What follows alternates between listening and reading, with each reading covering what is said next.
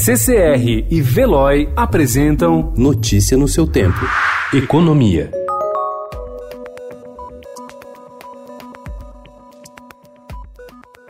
O temor com o impacto do coronavírus na economia global derrubou as bolsas e os preços das commodities em todo o mundo ontem. No Brasil, o Ibovespa, que reúne as ações mais negociadas na Bolsa de São Paulo, recuou 3,29%, a maior retração desde 27 de março de 2019.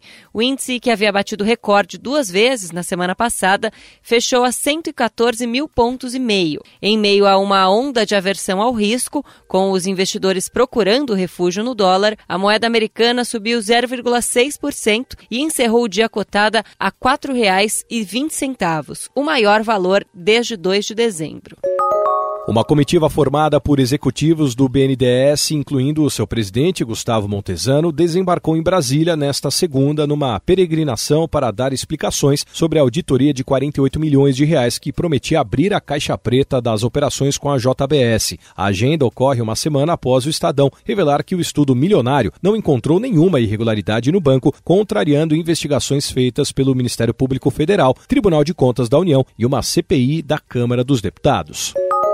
Apesar do real barato e das isenções de vistos para diversos países, os gastos dos turistas internacionais no Brasil ficaram estagnados por mais um ano em 2019. Longe do recorde de 6,84 bilhões de dólares de 2014, impulsionado pela Copa do Mundo no país, os estrangeiros desembolsaram 5,9 bilhões de dólares no Brasil no ano passado. Mais uma vez, o valor não chegou aos 6 bilhões de dólares, marca não alcançada alcançada desde 2016.